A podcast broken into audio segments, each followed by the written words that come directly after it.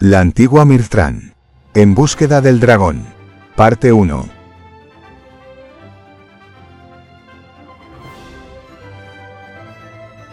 Érase una vez en tierras muy lejanas un joven de nombre Lir de la antigua Mirtran, que quería ser un guerrero famoso. Se hizo el mejor amigo de un anciano mago conocido como Subnar el Mago. Era un mago muy poderoso y muy sabio. Y un día ambos deciden emprender un viaje hacia su desconocido mundo y vivir experiencias mágicas y convertirse en héroes.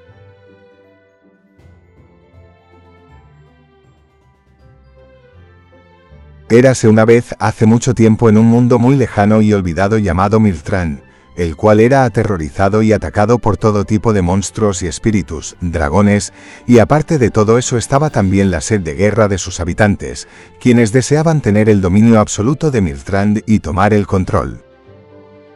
Había una antigua profecía escrita en una piedra llamada Asan que decía lo siguiente. La piedra Asan esconde una espada, que otorga la fuerza y espíritu del antiguo guerrero Ostrel. La espada quedó enterrada en el fondo de la piedra y no puede ser retirada. La piedra tampoco puede ser destruida ni quemada. Bastará para que su heredero toque la piedra, y la piedra se abrirá, liberando la espada que guardó el antiguo guerrero Ostrel. De esa antigua leyenda se han contado un sinfín de canciones y poemas, pero nadie ha podido dar con la piedra de Asan.